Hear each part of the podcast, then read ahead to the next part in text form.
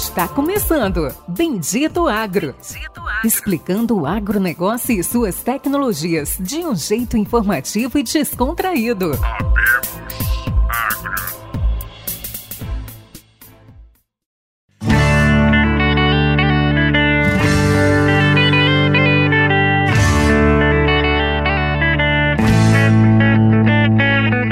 Olá a todos os nossos amigos e ouvintes. Está começando agora mais um episódio do Bendito Agro, o seu podcast de conhecimento e inovação sobre o agro do Brasil e do mundo.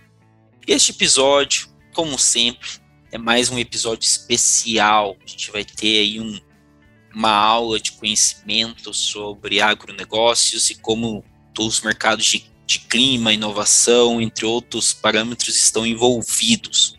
Hoje nós vamos entrevistar Matheus Pereira, de 29 anos, goiano, engenheiro agrônomo pela UFG, pós-graduação em agronegócios, não sei se é uma pós-graduação, é o próprio curso de agronegócios pela Western Illinois University, peço desculpas, cinco anos como trabalhou como consultor, depois se tornou sócio durante cinco anos pela AG Research nos Estados Unidos, e atualmente ele é sócio fundador da Pátria Agronegócios, que tem sua sede em Goiânia. Matheus, dá um alô para os nossos ouvintes do Bendito Agro. Fala, Péricles. Olá a todos que nos escutam, né? ah, de fato é um grande prazer poder, poder estar aqui, enfim, batendo papo, compartilhando um pouco de conhecimento. Espero ser produtivo, espero que todos aqui que estejam escutando agora consigam chegar ao fim do podcast, ter enfim, sido acrescido de algo né, que eu possa trazer aqui para vocês. E é isso, meu amigo. Espero poder contribuir bastante ao longo desses próximos minutos. Eu vou até. O Matheus falou algo que eu, que eu gosto muito de explicar, né? Sempre que você ouve um podcast que te traz conhecimento, no final do podcast você é uma pessoa melhor, porque basicamente você aprendeu alguma coisa nova. E hoje, ao final do Bendito Agro, desse episódio, você vai ser uma pessoa melhor, porque você vai ter aprendido mais alguma informação, algum conhecimento de valor. Antes de começarmos, não esqueça de compartilhar, de nos ajudar, de curtir, de compartilhar pro, com o time da fazenda, da empresa, da família, você que está ouvindo aí enquanto está trabalhando, está viajando. Esse é um projeto pessoal meu e do Lucian e a gente precisa muito da ajuda de todos para continuarmos crescendo e continuarmos entrevistando boas pessoas igual o Matheus. Então vamos lá, Matheus, explica um pouco é, do que é o seu dia a dia na Pátria Agronegócios. Certo, bora lá. Então o que, que a gente faz, né, Péricles, no dia a dia? A gente basicamente ah, somos uma empresa de inteligência de mercado. Nós aqui, toda a equipe, né, somos hoje 10 pessoas sediadas aqui em Goiânia. Dentre as 11 temos quatro consultores específicos, cada um com uma especialidade diferente, um know-how diferente no mercado. O que a gente faz no 24 horas por dia, 7 dias por semana, é analisar ah, como estão os mercados de soja, de milho, de trigo, algodão, boi gordo, ah, filtrar essa informação, ah, entender, construir teses sobre esses mercados e distribuir né, a nossa informação, a nossa inteligência de mercado para os nossos clientes que são, na grande maioria, produtores rurais no Brasil. Nós temos orgulho de dizer né, que temos ah, produtores de soja em todos os clientes, né, em todos os, os, estados produtores de soja do Brasil, alguns clientes do Paraguai. Ah, então, de fato, a gente tem uma, um leque de clientela bem, bem extenso, bem vasto aqui na América do Sul. E o que a gente faz é basicamente entender o mercado, construir possíveis teses fundamentais e passar, repassar né, todo esse conteúdo à nossa clientela aqui na América do Sul. E junto com isso, Pérez, era, é claro que o mercado agrícola né, ele possui um, uma necessidade né, muito grande uh, de entender o clima, né? O clima é um grande driver e é um grande direcionador de mercado, né, principalmente por parte da oferta. A oferta é totalmente dependente de um bom clima, a oferta de soja, a oferta de milho, a produção, que eu digo, né? Ah, qual pode ser resumido também em oferta. O mesmo vale para o boi gordo, né? A gente precisa sim de uma boa safra de cereais, uma boa safra de cereais para ração, boa, a gente precisa de clima regular para formação de pastagens. Então, o clima sempre é uma variável muito dependente nas nossas análises no dia a dia. Então, a gente sempre está trabalhando não só com o mercado, né, que é entender o lado da demanda, entender o lado político, entender oscilações de moedas, né, que é extremamente importante aqui para o Brasil. Muitas vezes até mais importante do que entender variáveis que interfiram no preço referência, né, preço benchmark que a gente chama de alguns ativos, é ainda mais importante entender oscilações de câmbio. Juntamente com isso, a gente acaba analisando também ah, variações climáticas e possíveis macro tendências climáticas de curto, médio até longo prazo. Perfeito. Matheus, vamos puxando agora, né? Você é uma empresa que presta consultoria no que ocorre em todos os, vamos dizer assim, todas as frentes que podem é, pressionar o preço de, de soja, de não sei se você trabalha com milho também ou com fertilizantes. Uh, e a grande pergunta, Matheus, que eu tenho para ti é como que hoje, né? Hoje vocês fazem a, essa consultoria? Vamos dizer assim, quais são os cascateamentos é, de informações que mais vocês têm que estudar hoje? Vamos pensar nesta safra para formar uma opinião se tem uma possível melhora no preço, se tem que fechar futuro, se não tem. E se você pudesse dar um peso, né? Então vamos dizer assim, me conta um pouco para a gente quais são todos os fatores de formação de preço futuro e como que vocês trabalham com isso pensando em pesos atualmente. Olha, se a gente colocar né, na equação 10 pesos para a gente ser distribuídos, para a gente entender aonde vai, vai ser colocada a nossa maior atenção, né? Nessa composição de entender o mercado da soja. Como eu disse, eu trabalho com soja, milho, trigo, algodão, boi gordo, sorgo. Sorgo é uma, também é uma cultura muito correlacionada com, com milho, então a gente também trabalha com sorgo. Ah, mas basicamente, Péricles, ah, se a gente tivesse aí 10 moedas para ser depositadas em diferentes caixas, seriam 10 moedas de peso, assim, para ser entendido aonde a gente coloca mais atenção. Cinco dessas 10 moedas, ou seja, metade delas, a gente coloca na política. O mercado hoje, uh, ele ainda é um mercado muito influenciado por, por bases fundamentais, né, que é oferta e demanda, que é entender uh, quão grande pode ser uma safra no Brasil, quão grande pode ser uma safra no, na Argentina, no Paraguai, nos Estados Unidos, e o, o que, que a dimensão dessa safra vai interferir né, na balança mundial de oferta e demanda. Ah, o Brasil teve uma expectativa de uma safra muito grande ah, para o início dessa, desse ano, agora 21, 22. E agora essa expectativa de safra gigantesca de soja vem se deteriorando com a safra ruim, péssima. Né? Eu estive nos últimos 30 dias em tour de safra pelo sul do Brasil, pela Argentina, e realmente eu vi coisas ali lastimáveis. Então, é impossível né, que hoje o Brasil, a América do Sul como um todo, que existia uma expectativa de produzir mais de 200 milhões de toneladas de soja, somado Brasil, Argentina, Paraguai e Uruguai, é impossível que esse número seja alcançado. Por conta de uma série de fatores climáticos, principalmente pela falta de chuvas, algumas geadas no ano passado, excesso de chuvas pela colheita, agora acabou, enfim, limitando esse, potencial produtivo para algo em torno aí de 170, 165 milhões. Então, uma quebra muito grande. Ah, o que, que essa quebra vai interferir ao mercado? Então, isso é basicamente analisar a oferta. Agora, no lado da demanda, a gente vem observando, né, já ao longo da última década, uma interferência política muito intensa. E o que, que vale essa interferência política? Que é basicamente ah, conflitos comerciais como teve aquele desengatilhado lá em 2018 entre Estados Unidos e a China, que foi um evento político, né, por base política, que acabou interferindo na demanda por soja. China, que tinha uma concentração dividida de compras de soja, né, Brasil e Estados Unidos, comprava metade do que usava dos Estados Unidos, outra metade aqui do Brasil. Desde 2018, com aquele conflito político que a gente teve entre Estados Unidos e China, a China começou a se concentrar ainda mais as compras aqui no Brasil o que sustentou prêmio, que sustentou demanda doméstica brasileira. Ah, então foi um evento político que desengatilhou né, um evento para interferência de demanda. E cada vez mais a gente vê novas políticas sendo tomadas aqui com o governo Bolsonaro, com a equipe, principalmente se fosse tratando com a equipe ah, do nosso ministério, né, que é o Ministério da Agricultura e Pecuária, que é encabeçada pela ministra Tereza, Tereza Cristina, que, enfim, desempenhou um papel excelente no lobby de abertura de novos mercados para o produto produzido dentro do Brasil, não só a nossa soja, o nosso farelo, o nosso milho.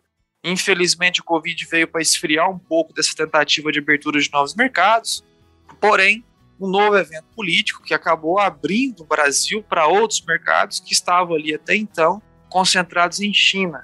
E a Ásia tem outros enormes, gigantescos países que conseguem ter demanda aqui para o nosso produto. Então, novamente, um evento político.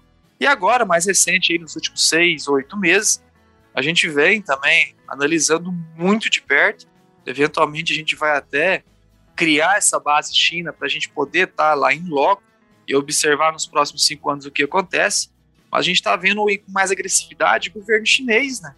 Tomando por, por iniciativa política incentivos à produção interna de soja e milho ah, na China. A China, que já é o segundo maior produtor de milho do planeta, ah, pouco se fala disso sobre o Brasil, talvez poucas pessoas sabem disso no, no, aqui no Brasil. O maior produtor de milho é os Estados Unidos, seguido por China, produz mais de 250 milhões de toneladas, ou seja, aí, quase três vezes a safra brasileira em um ano, é o que a China produz lá de milho todos os anos. E agora ele vem cada vez mais incentivando a produção de soja. Algumas políticas também, alguns novos projetos de lei do governo chinês que tenta ali né, incentivar o crescimento da, da oferta interna chinesa de soja. Então, um novo evento político que a gente tem que ficar de muito olho. Então, é. daqui, pode dizer, perdão, tô falando demais não, aqui. Não, pode falar, pode falar. Eu, quero, eu tenho, eu tenho uma, uma informação, pessoal. Eu acho uma das informações que eu não lembro se eu. Eu não comentei em nenhum podcast, comentei em uma outra reunião que eu tive. É extremamente interessante, né? Todos aqui devem conhecer a GDM, né? Dona das marcas Dom Mário e Brasmax. Hoje tem 50% do mercado de soja do Brasil e 75% do mercado de soja argentino em genética. E você comentou algo muito interessante, né? A China é extremamente dependente da soja estrangeira. Ela produz muito milho internamente, porém soja é muito fraco. Vou até pesquisar, pesquisa aí, Matheus, quantos que a China produz em soja? Quanto que eu falo aqui? Ah, eu sei de cabeça, 22 milhões de toneladas. Exato, e o Brasil é quantos? Acho que 80. É, o Brasil começou esse ano safra com 145 milhões de toneladas, expectativas né, de, a serem produzidas, e agora está com expectativa de 128, 127. Então, a quebra já de 20 milhões. É, é muita coisa, né? É toda a safra de soja argentina. Então, assim, o Brasil produz seis vezes mais soja que, que a China, atualmente, né? E o que ocorre? Uh, a China, é, ela nunca investiu em genética de soja. Então, o nível de produtividade por hectare da China é muito baixo. E lá, nível lá de 1,8 toneladas por hectare, é, 1,9, 1,5, no máximo 2, alguma coisinha, enquanto que o nível nosso de produtividade deve estar em 3,2 né, 50 e poucos sacos, porque tem muita área nova, né? E o que, o que ocorre? Quando a GDM começou a fazer alguns testes na China, o nível de produtividade dos testes da variedade da, da GDM na China foi em média 3,2, o mesmo nível de produtividade aqui no Brasil. Uh, isso chamou muita atenção então, existe um grande potencial produtivo na China, ainda não explorado, principalmente que eles nunca focaram nisso, nunca usaram um novo modelo genético e nunca fizeram safra e safrinha, que este ano eles estão com outro programa também de fazer safra e safrinha na mesma área, em algumas regiões. Então, existe ali sim nos bastidores um grande movimento de tentar aumentar a produção de soja chinesa. E assim, um dos grandes fatores que pode mudar isso é a genética. E esses dados, pessoal, só para vocês entenderem, esse boletim é público no próprio site da GDM, mostrando que um investimento genético na safra, uh, na soja chinesa, que pode realmente dar uma boa mudada na percepção, né, na, mudada no mercado ali de compra de soja brasileira pela China. Então, assim, é uma informação que eu fiquei bem impressionado quando eu li.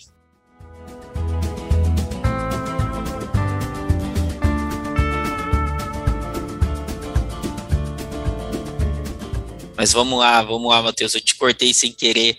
Mas, Matheus, pode continuar em um ponto que eu gostaria que você comentou, que vocês querem estar abrindo um escritório na China para estar mais perto do que está ocorrendo lá?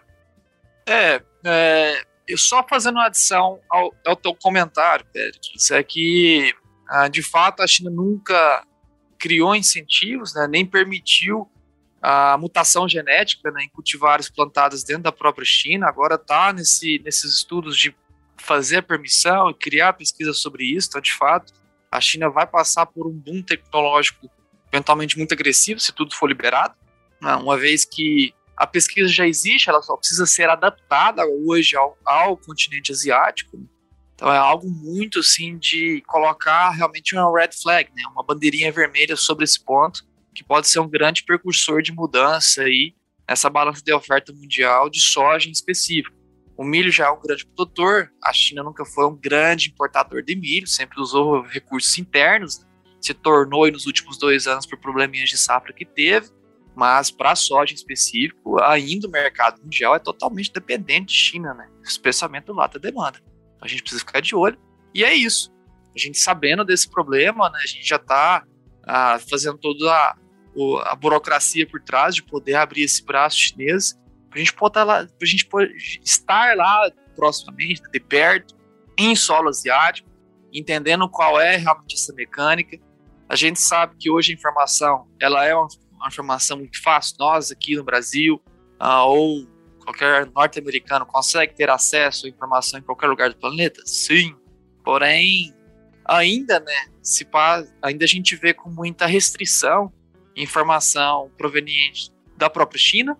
A gente muitas vezes vê que às vezes informações existem, só que elas não são divulgadas por tentativa, estratégia a, política do governo. Não vou dizer se isso é certo ou está errado, mas é um mecanismo que eles usam, né, de talvez restringir, proteger alguns dados, que eventualmente protegem estratégias de curto, médio e longo prazo que o governo possa ter.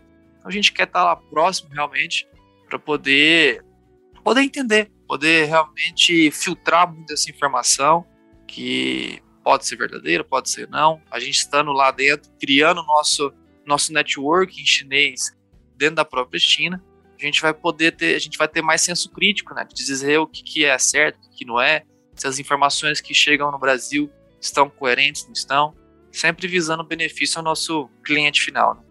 Perfeito. E aqui, pessoal, estou com o artigo aberto aqui da GDM. A, a média de produção na China é 1,8 toneladas por hectare de soja. Nos ensaios comerciais, as sementes de DM renderam de 3,5 a 4,5 toneladas de soja por hectare. Isso na China. Então, são informações que a gente pode entender que no longo prazo pode mudar um pouco o cenário. Entendeu? É bem, bem interessante é, entender né, como eles nunca investiram em genética de soja né, transgênica e como que isso pode mudar né, isso no longo prazo, os investimentos no próprio país. Mas vamos lá, tá? Vamos passar para os próximos tópicos. É, ponto, com certeza, China seria o, é o peso maior, política brasileira, e hoje, fazendo um comentário contigo, Matheus, a gente tem um, o preço hoje do bushel está em 15,6 dólares. Uh, quase batendo ali os 16 dólares por bushel na, na Cebolt, né? A gente tem é quase é perto das altas históricas. E eu queria perguntar para ti, é, por que que isso está ocorrendo, né? Lá fora, pensando em a gente tá num preço histórico em dólar, né? Só que o soja, o, o dólar deu uma baixada, tá 5,25. Como que tá esse cenário pensando para este ano? Ó, oh, uh, de fato, assim, o mercado da soja em específico, ele é um mercado autista, né? Ele se construiu sob bases autistas aí já, já desde o ano passado. A China, né, com, com esse Covid, né? Quando a gente fala de soja, pessoal, a gente sempre fala muito de China, é indiscutível, assim, a gente não ter na nossa análise fundamental essa variável chamada China. Então, desde o do ano retrasado, se dizendo, né, que foi o início ali do Covid, a China começou novamente a mudar políticas, sempre trazendo o assunto político também à tona, Então, desde 2020, a China vem mudando políticas nos hábitos alimentares. O Covid, que teve a sua origem em um, mau hábito alimentar da população, a China começou a olhar cada vez mais a fundo né, a certificação alimentar, a, o rastreio né, da origem alimentar. Então, desde o início do Covid, né, que apesar de todos os males aí, gigantescos que trouxe essa pandemia, também trouxe alguns benefícios. Né? Então, o chinês veio, tem cada vez mais incentivado o uso, principalmente, de rações certificadas para o seu rebanho, especialmente suínos, que teve também uma grande crise lá em 2019 com a febre suína africana, acabou forçando também novamente a política a mudar os hábitos de consumo alimentar de animais domésticos na China, incentivou o consumo cada vez maior de rações, especialmente de soja. Então, o chinês por si só, né, ele tem trabalhado a política para cada vez mais aumentar o consumo de alimentos né, certificados e, de, e com rastreabilidade. E o Brasil, em termos de sustentabilidade, em termos de qualidade de produto para exportação, a gente está show. Né? É, assim, é indiscutível o quão, ah, o quão saudável né, é o alimento colocado hoje para fora do nosso país, seja ele matéria-prima, seja ele processado, seja ele grão, seja ele carne. Ah, enfim, acabou então que essas crises sanitárias, que não foi só o Covid, teve a febre suína africana também lá em 2019, acabou sendo crises sanitárias que incentivaram ainda mais o consumo pela nossa soja. Não só a soja para destino animal, né, para ração animal, mas também para o consumo humano. Né? O chinês também consome muita soja, consome muito leite de soja, consome muito tofu, que é um, um, um derivado de soja, consome salada de soja, soja natura. Né? Então, de fato, essa nova demanda surgiu e o mercado, com a demanda em crescimento e uma incapacidade de acelerar a oferta ao ponto de controlar a demanda, a gente se criou um mercado autista. Então, já desde o início do Covid, a gente vem com essa tese, nós aqui da Pátria, né? pode ser que existam outros aí que tenham teses de mercado totalmente diferentes. A gente discorda plenamente de qualquer tese que diga que a soja possui uma base fundamental negativa. A gente possui hoje uma base fundamental positiva, ou seja, soja em alta. E o porquê disso? Uma demanda superou a oferta. Então, desde 2020 a gente vem vivendo né, na prática esse, esse mercado autista. Tivemos aí idas e vindas, né? O mercado nunca é um, nunca possui tendências retilíneas, né? Se eu estou falando que a soja em alta, não quer dizer que ela vai só subir, subir, subir, subir, subir. Ao longo do caminho pode ter algumas variações negativas, porém, na nossa visão, sempre foram usadas como oportunidades, principalmente aos compradores de soja. Uh, mas ainda a soja é um mercado altista e agora ela ganhou um novo incentivo de altas que foi que tem sido nessas grandes quebras aqui na América do Sul. Como eu disse, eu estive em tour de safra pela Argentina, acredito que tenha sido a única consultoria no planeta a ter, a ter feito um tour de safra pela Argentina nesse ano 2022, que realmente está muito burocrático, fazendo entradas e saídas aí uh, uh, aqui na América do Sul. Então, a gente teve lá em loco, visitei vários campos pelo centro, norte, nordeste, noroeste da Argentina, noroeste ainda uma, uma região de, de, expansão agrícola. Porém, nas regiões que visitei, realmente é assim, é, o cenário é, é caótico a seca por lá dura mais de 70 dias, temperaturas elevadíssimas. Peguei quase 50 graus de sensação térmica, ou seja, evapotranspiração extremamente acelerada. A soja, eu vi soja vegetativo 3, vegetativo 5, já morrendo no pé, sem antes já abortou qualquer tipo de, de inflorescência. Soja que nem chegou a entrar no ciclo reprodutivo, já está morrendo. Então a quebra de safra na Argentina é gigantesca. No sul do Brasil também muito agressivo as quebras. Infelizmente a seca ao produtor paranaense, ao, alguns produtores de Santa Catarina, a seca chegou na reprodução. Uh, ainda tem soja no pé para ser colhido? Tem, só que são produtividades aí muito baixas, de 5 sacas por hectare, 15 sacas por hectare. Relatos presenciados em campo, que eu presenciei com os meus olhos. Uh, Rio Grande do Sul também, muita variabilidade de solo gaúcho, algumas áreas boas, as que são boas são pouquíssimas áreas, né, em termos de produção estadual, grande maioria do Rio Grande do Sul também, uma quebra muito grande.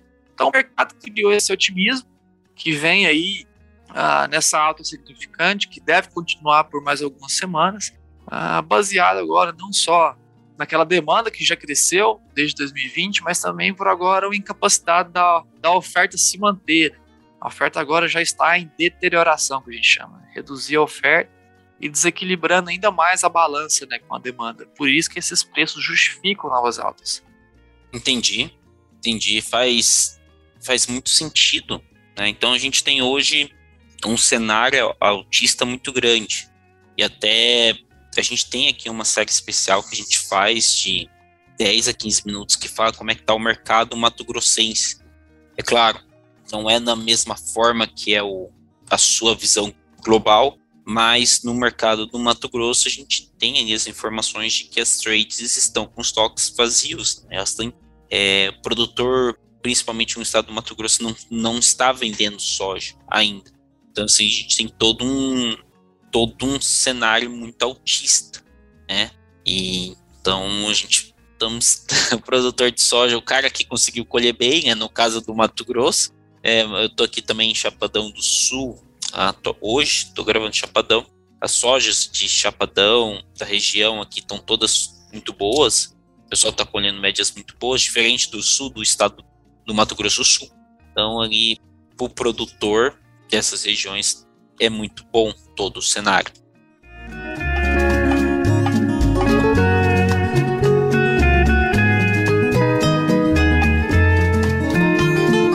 Matheus, nós estamos indo aí para a parte final, estamos chegando ali às, às últimas perguntas. Eu queria que você comentasse algum ponto que eu esqueci, eu queria que talvez você pudesse comentar um pouco de como era a sua consultoria nos Estados Unidos e qual é a diferença da ideia de consultoria americana, né, para um produtor americano, do que é essa consultoria de agronegócio e mercado para um produtor brasileiro, uh, essas diferenças de consultoria de mercado e de impactos que tinha nos Estados Unidos com o que tem hoje aqui no Brasil.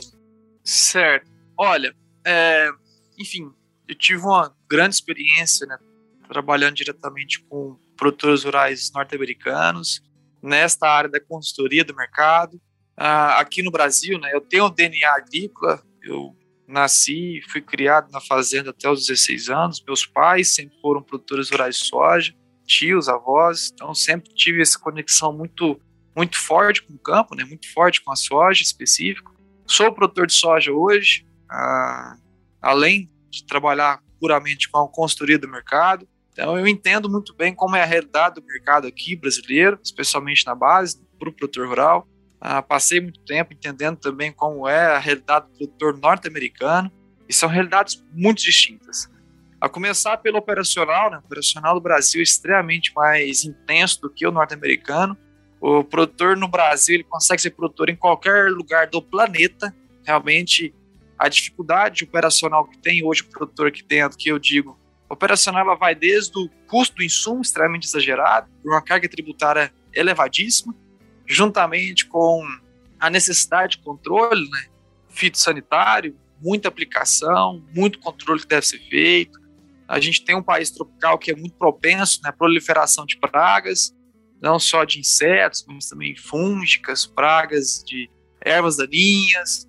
Então, realmente, o produtor na parte operacional ele tem uma carga operacional muito grande aqui no Brasil. Ele consegue ser produtor em qualquer lugar seria ali mamão com açúcar ser um produtor norte-americano. Agora, a via oposta é impossível. O produtor norte-americano é impossível ele realmente ele se adaptar sem uma curva de aprendizado aqui no Brasil. Ele precisa aprender realmente a ser produtor aqui no nosso país. Ah, então, a, a, grande diferença né, seria a parte operacional, e não só isso, o, o próprio hábito. Né? Ah, o hábito norte-americano ele tem um hábito como as questões operacionais elas são mais leves, né?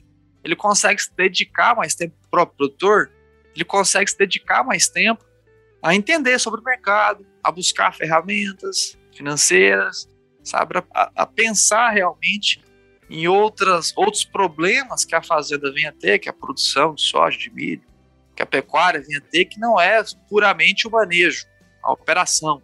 Então, pela facilidade do tempo, ele acaba, enfim, procurando mais consultorias. Produtor norte-americano, ele não tem uma consultoria de, de mercado, ele tem duas, três consultorias de mercados. Então, é comum né, eles procurarem por questões de tempo. E a, a gente sabe que o produtor tradicional brasileiro, ele fica muito ligado né, nas decisões do dia a dia, fica muito ligado nas questões operacionais, acaba não tendo tanto tempo né, a ser dedicado ao entendimento do mercado.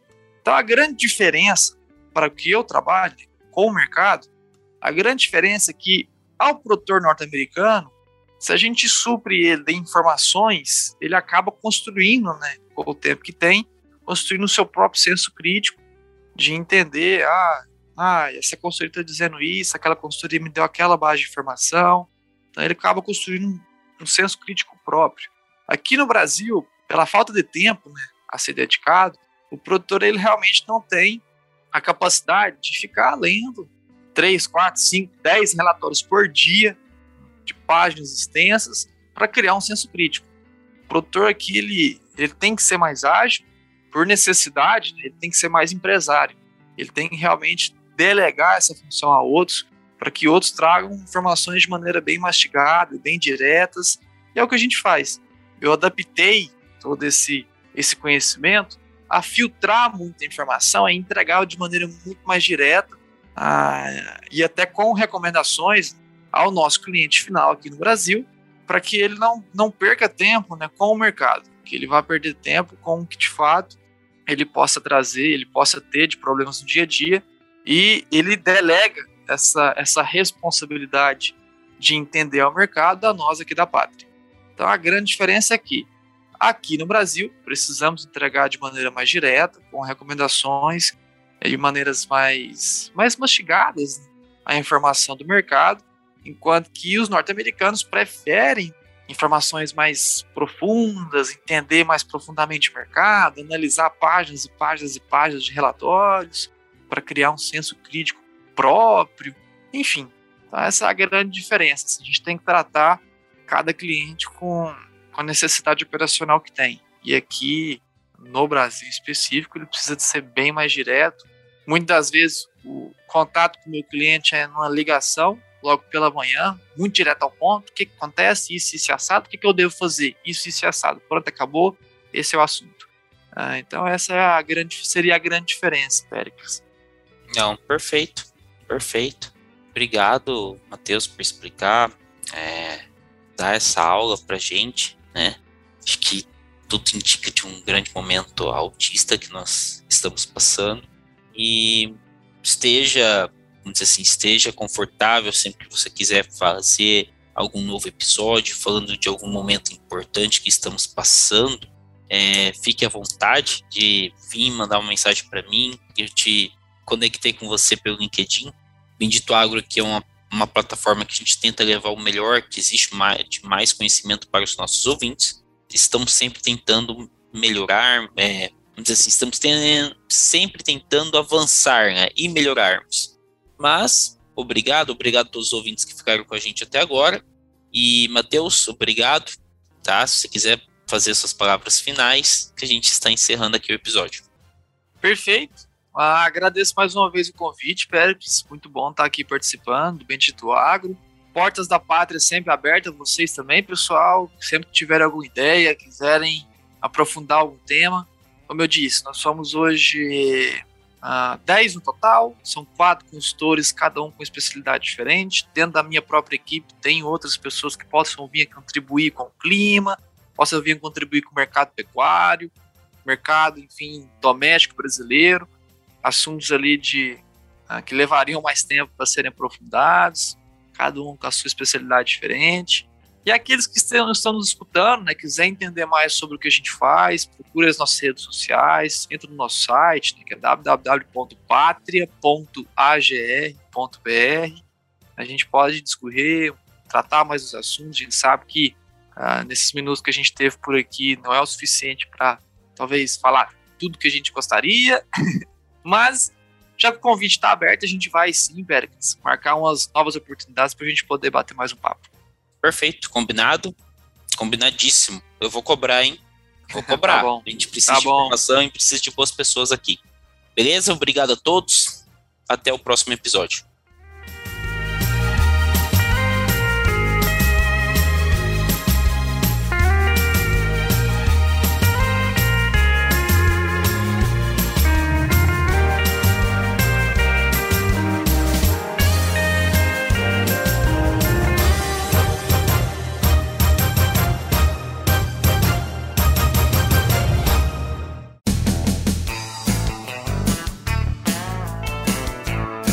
Você ouviu Bendito Agro. Acompanhe o nosso programa nos principais aplicativos de podcasts e fique por dentro das tecnologias envolvendo o agronegócio.